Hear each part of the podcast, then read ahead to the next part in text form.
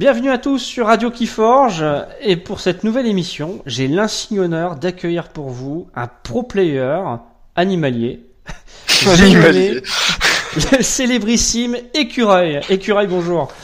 Eh bien, bonjour à tous. Merci pour l'invitation. En tout cas, c'est chouette comme initiative. Je trouve que c'est bien de pouvoir euh, connaître mieux les gens que juste leur pseudo et les trolls qu'ils peuvent mettre sur euh, Discord ou autre, ou les quelques blagues ou les questions de règles. Donc, euh, très belle initiative. Et je, te remercie d'être le, le tout premier euh, à avoir l'honneur de d'être là. Super, bah merci à toi Écureuil. Écureuil, ce que je te propose, comme la traduction euh, le veut, bah, c'est de te présenter. Qui es-tu?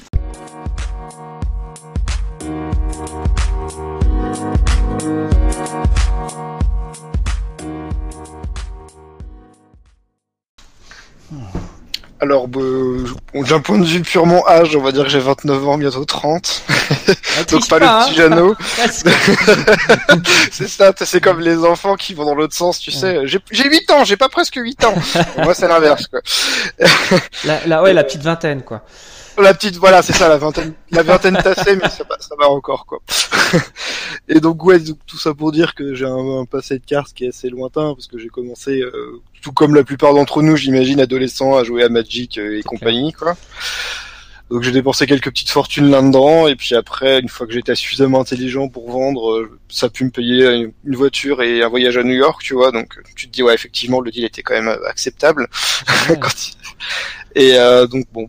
Et après j'ai essayé pas mal d'autres jeux. et Je suis arrivé notamment sur le Trône de Fer, donc euh, la première version d'il y a LCG. quelques années, voilà, un LCG, qui était quand même assez exceptionnel et très très riche d'un point de vue building et euh, compétitif, c'est-à-dire que tu pouvais quand même créer tes jeux et gagner des tournois avec, ce qui est quand même pas vraiment le cas pour la plupart des jeux, je pense notamment à Magic où 99% du temps tu net deck et c'est comme ça que tu gagnes des tournois, hein, faut être sincère. Et du coup, euh, j'ai eu quelques bons résultats, euh, quelques titres par-ci par-là, on va dire, et puis euh, Il est modeste. hein. il est modeste parce que c'est vraiment un pro player. Euh, J'en ai fait les frais, on en parlera après. Euh, et du coup, là maintenant, t'es à fond sur Gwent. Hein. C'est ça, exactement. Après, j'ai découvert Gwent euh, l'hiver dernier, au mois de novembre. Donc, euh, j'ai essayé d'y me mettre doucement au début, tu vois, c'était vraiment le jeu en mode casu, quoi. Et puis, au bout de quelques Mm. semaines, j'ai fait, bah, en fait, le jeu, il est vraiment bien, quoi. Donc, euh, j'ai poussé un peu pour arriver au niveau euh, top 200 monde en quelques semaines. Et puis après, euh, j'ai intégré une grosse équipe euh, le mois d'après, le temps que je fasse mes preuves, avec les qualifiers et choses comme ça où j'ai pu me qualifier dans le top 16 qualifier pour aller au tournoi qualificatif pour le, Ça rigole où il y a des gros tournois avec des plein d'argent, voilà. Et tu, tu te déplaces là à l'étranger ou ça reste toujours en ligne euh Bah ça reste en ligne sauf si tu te qualifies euh, dans le top 8 monde à peu près quoi. Donc euh, je suis pas encore en- rendu à ce niveau-là, donc euh, c'est la prochaine étape j'espère. On verra bien comment ça se passe. Et pour ceux qui Et- connaissent pas Gwent, euh, est-ce que tu peux le présenter rapidement? Alors c'est un jeu qui est sorti tout récemment sous une nouvelle version. Donc il existait déjà il y a un an et demi, deux ans, je crois bien, en bêta. Donc il y a quand même eu deux ans de bêta, ce qui est assez colossal. Pour au final qu'ils fassent un reboot, parce qu'ils ont fait pas mal d'erreurs de- d'un point de vue design.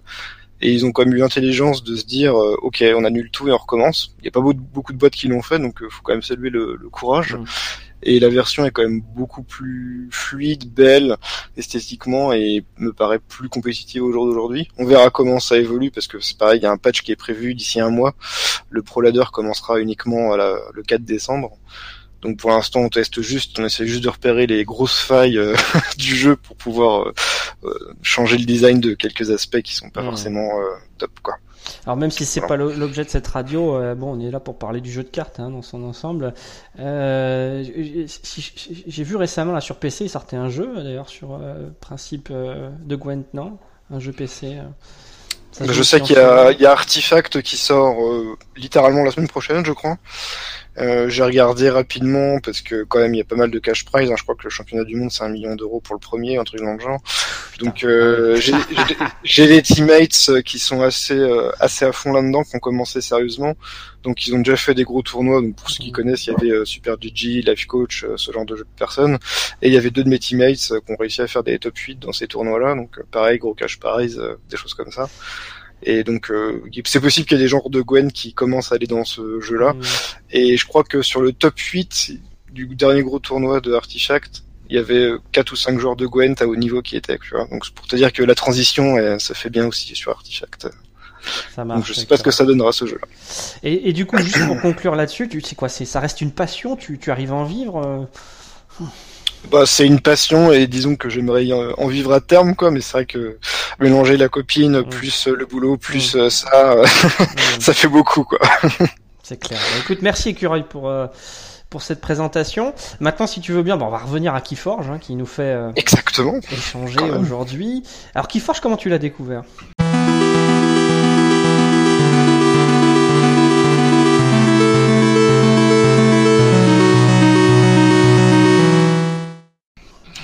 Bah en fait, tout bêtement, c'est un ami qui m'appelle cet été qui me fait Ah regarde, est-ce que tu as vu la nouvelle annonce de FFG bon, FFG, je t'avoue que j'ai un passif avec eux qui est quand même pas forcément euh, positif, parce que d'un point de vue organisationnel, ils ont jamais été extraordinaires, ils ont fait euh, des grosses erreurs de design, ils ont un peu foiré la V2 à mon sens, enfin bref, pas mal de, de soucis euh, à droite à gauche, quoi.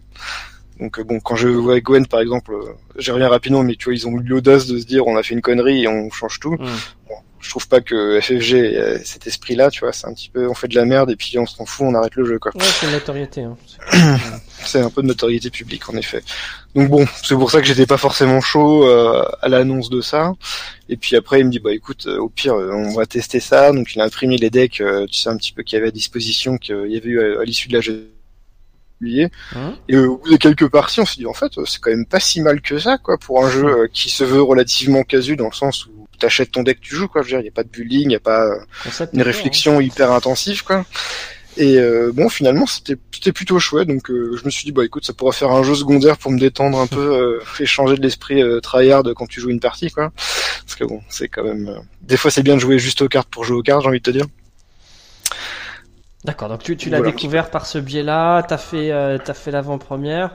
Euh, ça a été quoi ton ton résultat l'avant-première? Je crois que c'était pas mal. Hein bah, j'ai fait 4-1 et puis je me suis pris une branlée par euh, bah, un mec qui a fait 5-0 parce qu'il il avait un deck. Euh, enfin tout ce que j'aime pas dans le jeu en fait, c'est-à-dire tu gagnes des points en faisant rien euh, à foison.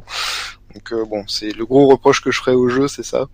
Alors t'anticipes ma question d'après, mais pour toi c'était, c'est quoi? C'est la puissance du deck qui t'a qui t'a battu? C'est un peu le skill du mec pour moi, c'est une purement. Euh, après, je, je parle pas au terme du, niveau de joueur. Je peux pas juger sur une partie, ça veut strictement rien dire. Mais en tout cas, clairement, le deck, euh, enfin les decks ont gagné. Voilà, c'est ça. Enfin, je me suis dit, bah, je peux rien faire, quoi. Donc, ça me rappelle euh, quelque chose encore une fois ça. Parce qu'on a quand même au passage, et c'est comme ça qu'on s'est rencontrés, hein, on a joué le troisième match ensemble, on était à deux victoires chacun. on a joué table 1, c'était filmé par la Timotheka. Et euh, bah là, pour le coup, c'est toi qui m'as roulé dessus. Moi, je dirais pas que c'était pas euh, une pilule non plus, tu vois. Euh, non, bah, moi je m'en souviens bien. C'était une partie hein. intéressante où il y avait des, des, vrais choix à faire, etc. Tu vois. C'était pas, euh, je pose mes cartes, j'ai gagné quoi. ah, j'ai essayé de remonter, et puis après t'avais un peu d'avance et ça m'a un peu réglé mon compte. Hein. Non, mais t'as as très bien joué. là pour le coup, je, je, je, pense que nos decks étaient plutôt de bon niveau et c'est le skill qui a fait la différence. Hein. J'ai vu que tu avais, bien la maîtrise de tes combos du deck. Euh, moi, moi peut-être un peu moins à l'aise. J'ai fait quelques misplays, hein, je sais pas si tu te souviens. je sais plus pour être euh, honnête. mais... bon, voilà. Donc, euh, en tout cas, bravo encore pour ça et 4-1, vraiment bon score pour quelqu'un qui arrive comme ça euh, dans l'esprit, euh, bah, je, joue pour le loisir, euh, pas mal du tout. Justement, alors du coup, tu as un peu anticipé ma, ma question d'après. Si tu devais retenir une qualité du jeu et un défaut, ce serait quoi?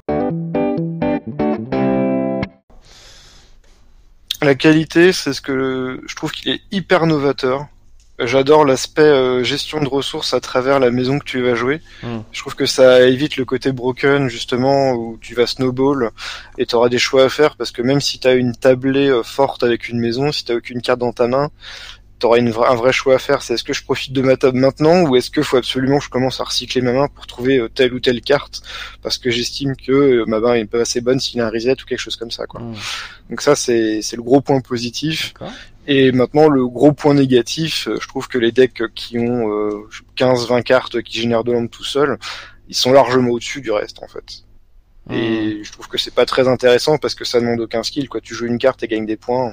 Ouais, bon, c'est un peu dommage. quel que soit le skill, c'est bon, ça, ça, ça y fera rien. Ça, ça te rappelle ouais, cette dernière partie que tu as bah en fait, euh, le, seul, le, seul, vrai contre à tout ça, c'est des cartes comme Bait and Switch, ça va être des cartes euh, des cartes Sanctum qui volent tout sauf 5, ou euh, ça va être euh, mm. tu perds 4 si t'as 7 ou plus, tu vois.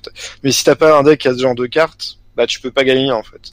Hmm. Et c'est un côté qui est assez frustrant, je trouve, de te dire bah on peut jouer si tu veux, mais ça sert à rien finalement. Quoi. Tu connais déjà le résultat avant de le commencer. Parce que c'est mathématique en fait. Si t'as un deck qui a 5 cartes qui génère de l'onde tout seul et l'autre en a 4 fois plus, bah, mathématiquement tu gagneras jamais. Hmm. Alors ça, du coup, effectivement, alors euh, un des éléments qui est prévu, alors il y a les fameux, euh, je pense que tout le monde a pu le voir, hein, dans les decks, il y a un QR code. Le QR code a vocation à vous mettre les statistiques du deck en ligne euh, pour notamment répondre à ces decks un peu surpuissants et dans les tournois à venir. alors là, ce serait, on n'est plus dans un format scellé.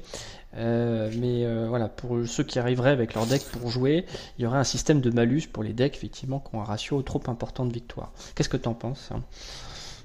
Bah, c'est nécessaire si tu veux que le jeu perdure en fait tout simplement parce que si euh, après ça dépendra de, du format qu'ils considèrent pour les, tournois officiels mais c'est vrai que si c'est un simple BO3 où tu ramènes juste ton deck pété et t'as gagné bah ça aura pas trop d'intérêt, tu vois, si tu viens pour t'amuser et passer un bon moment et que le mec te no match en gagnant plein de points en faisant rien, euh, bah, bon, j'ai envie de te dire autant faire autre chose de ta journée, quoi. Hmm.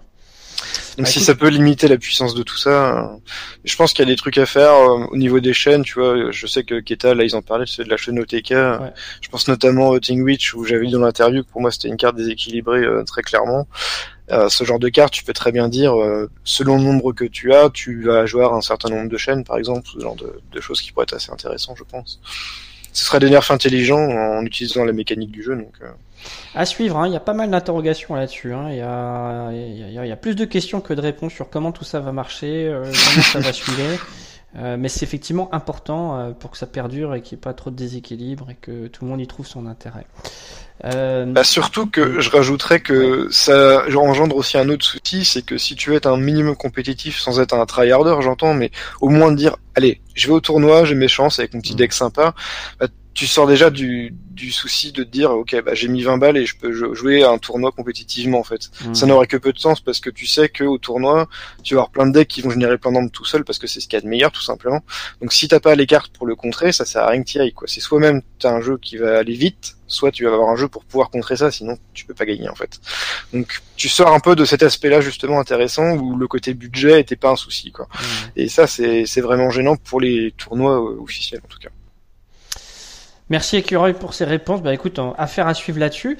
Euh, comme on l'évoquait un petit peu offline, là, euh, on a deux thèmes à aborder ensemble.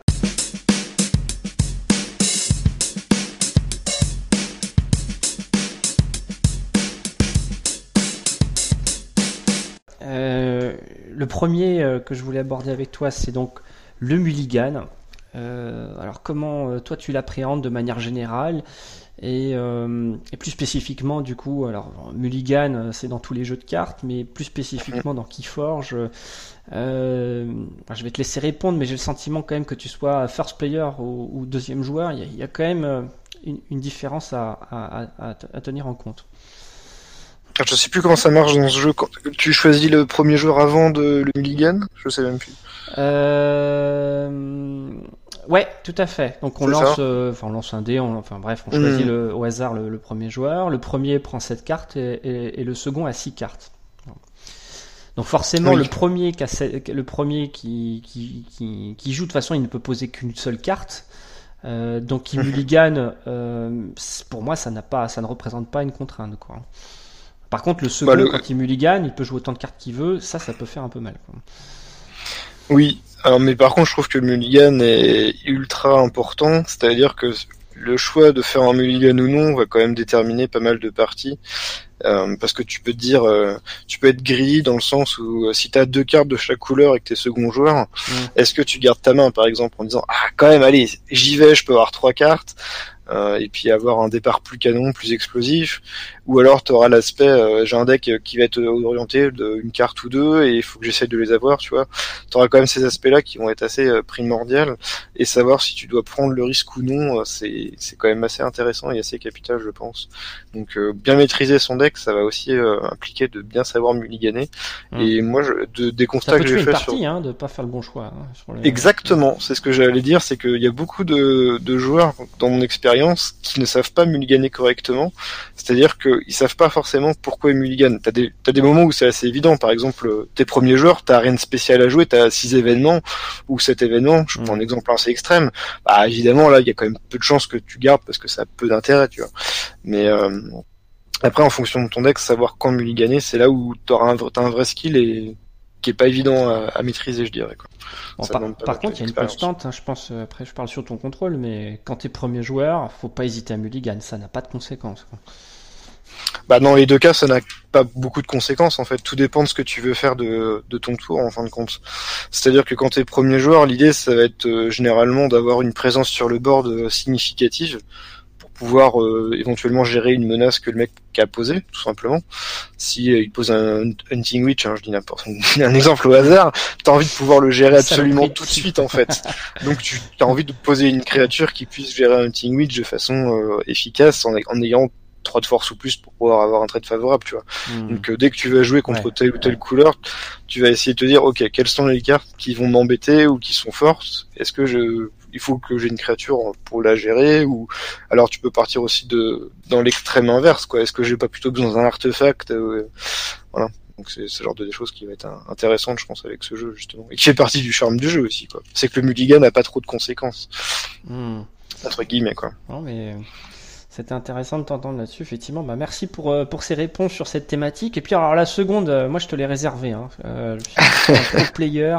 On va parler du Poker Face. Face à, à, Keyforge.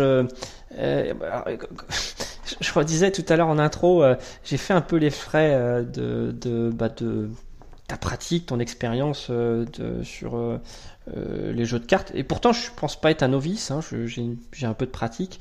Euh, par contre, je, voilà, je, pense avoir un peu de pratique sur le, les TCG, etc. Par contre, euh, moi, il y a toujours quelque chose qui me trahit, c'est un peu mes émotions.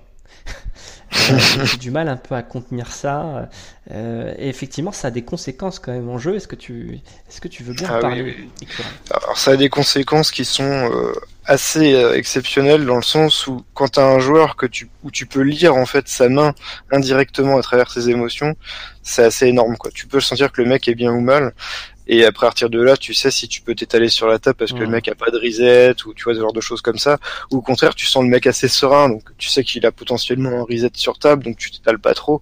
Ça c'est des trucs assez basiques mais c'est vraiment des choses qu'il faut absolument éviter. Et, et, si tu veux devenir vraiment bon à ce jeu-là, faut avoir euh, cette lecture-là et ce, ce, côté poker face. Où justement même quand tu commences à avoir un super bon niveau là-dessus, parce que tu as le terme de jeu mais tu as aussi euh, cet aspect sentimental que tu évoquais, qui est assez euh, assez significatif à un haut niveau.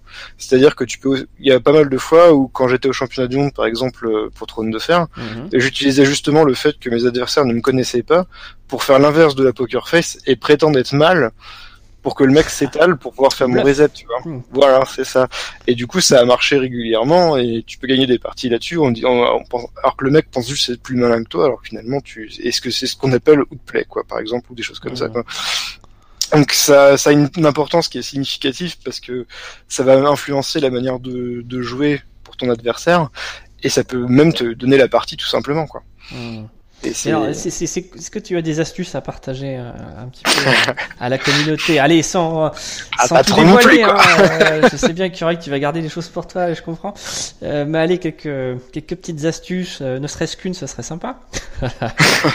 mais surtout, ce qu'il faut faire, c'est vraiment, si vous êtes dans le mal, éviter de le dire quoi. Genre j'ai rien en main ou je suis au fond ou combien de fois j'entends ça et je me dis euh, alors des fois ça paraît tellement gros qu'on n'y croit pas quoi.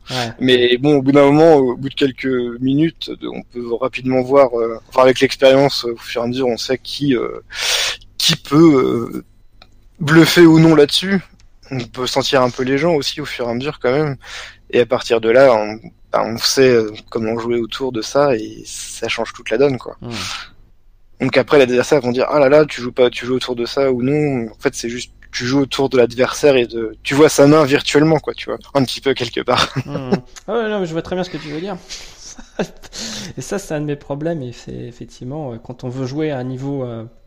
Bon après, moi je effectivement, je j'ai pas ce niveau compétitif que tu as, euh, mais c'est sûr que si on veut aller plus loin, c'est un élément très important. Hmm. Euh, très bien, bah, merci pour ces réponses pour ce deuxième thème. On va passer maintenant à la séquence I Love It. Alors, qu'est-ce que ça veut dire? Eh ben, Je vais te demander, euh, dans les sept clans qu'on a chez sur Keyforge, euh, aujourd'hui, hein, puisque ça va évoluer après avec les, prochaines extensions, ça a été annoncé, euh, quel est celui qui, qui que tu affectionnes le plus et pourquoi? Alors, peut-être d'un point de vue gameplay, mais aussi carte design. Alors moi j'adore l'archive parce que je trouve que c'est un aspect qui est hyper valorisant, c'est-à-dire faut que tu saches quand archiver et quoi archiver et pourquoi tu le fais en fait. Voilà logos. J'ai dit quoi? Je ne sais plus, mais. non, t'as dit archive direct, c'est pour ça que je précise pour ah, logos. Ouais. Ouais, c'est ça. Et ça, c'est, je trouve que c'est quand même assez, assez, assez fou.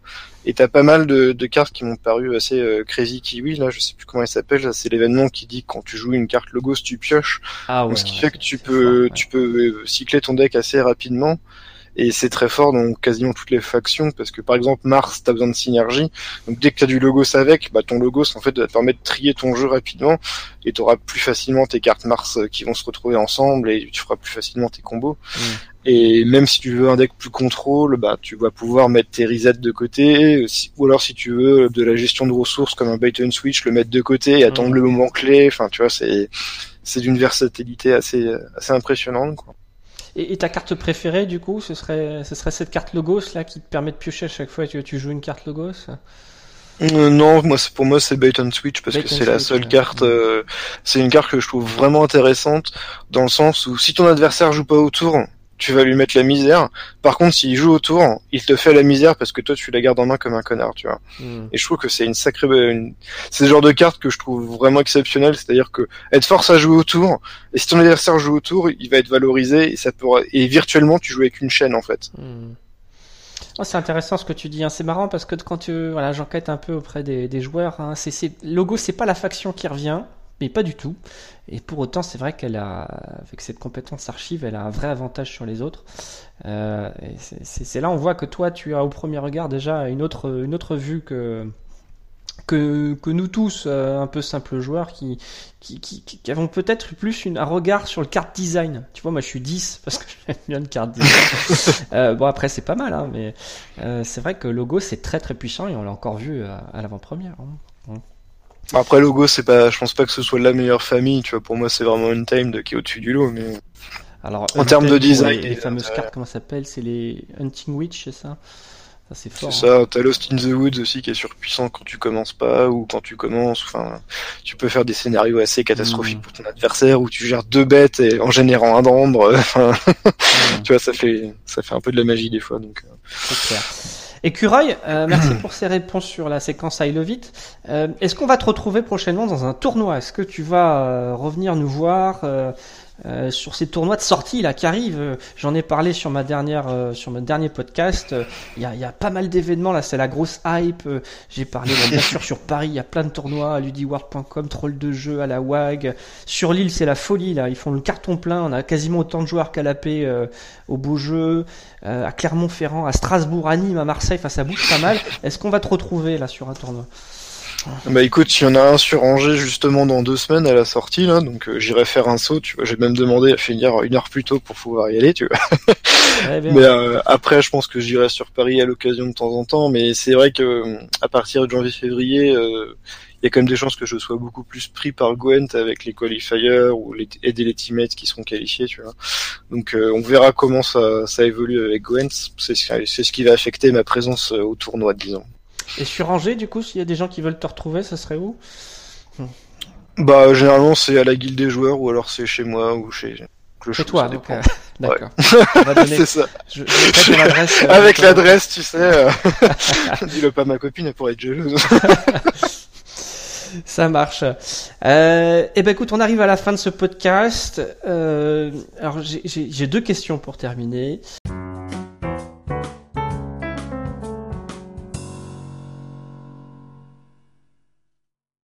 La première, c'est que si tu étais en face de Richard Garfield, qui venait te voir en disant bah, Mon petit écureuil, j'ai vu que tu étais un, fin limier du TCG, je suis en train de peaufiner mon jeu.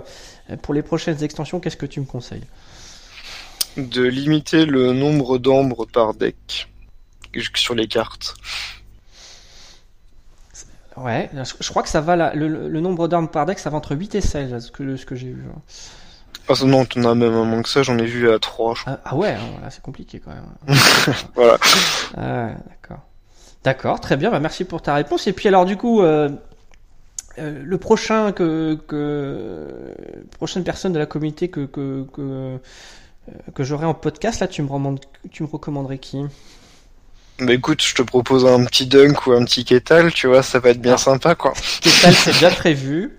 ah, sympa. sympa. Ketal c'est déjà prévu et dunk, bah écoute, à suivre, ouais, tout à fait.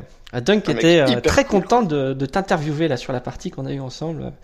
Il me l'a redit après. Euh, bon, comme quoi, euh, écureuil, c'est pas n'importe qui, hein. c'est un vrai nom dans le monde du jeu de cartes. Et bah, écoute, déjà, merci beaucoup du, du temps que tu, tu m'as consacré aujourd'hui. C'était un vrai plaisir.